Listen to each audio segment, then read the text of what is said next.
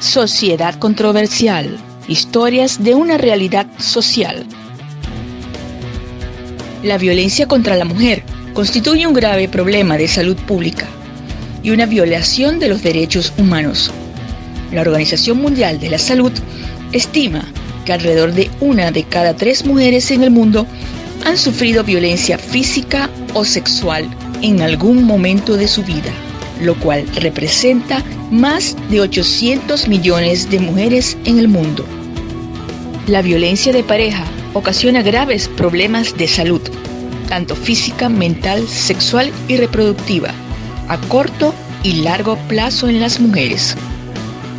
A continuación escucharemos la historia de Lucía, una mujer de 31 años de edad.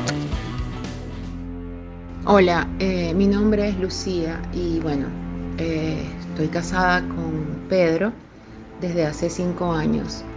Eh, tengo dos niños y bueno, mi situación no ha sido fácil ya que siempre hemos tenido discusiones muy fuertes y esto se ha tornado muy violento. Eh, me ha golpeado y ahora cada vez que discutimos, bueno, lo sigue haciendo. De verdad que no ha sido fácil. No ha sido fácil. Pero bueno, vivo con, con mucho miedo y no sé. No sé cómo arreglar esta situación.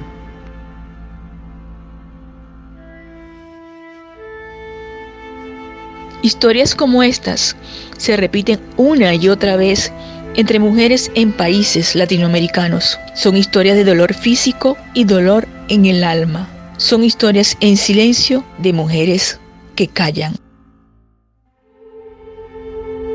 La violencia de pareja ocasiona graves problemas de salud, tanto física, mental, sexual y reproductiva, a corto y largo plazo en las mujeres. Puede causar depresión, estrés, ansiedad, insomnio, trastornos alimentarios, tendencia a consumir alcohol o drogas y puede provocar consecuencias mortales como el homicidio o el suicidio. Los hijos que crecen en familias en las que hay violencia pueden padecer o sufrir trastornos conductuales y emocionales y los costos sociales y económicos de este grave problema son enormes y repercuten en la sociedad. Las mujeres víctimas de violencia deben romper el silencio. Deben recibir asistencia médica, psicológica y apoyo legal. Esto es Sociedad Controversial, la mujer como protagonista y su rol en la sociedad. Lucía, al cabo de un tiempo, luego de vivir largas noches oscuras, Bajo la sombra del miedo, la desesperanza y el silencio, decidió romper con ese silencio.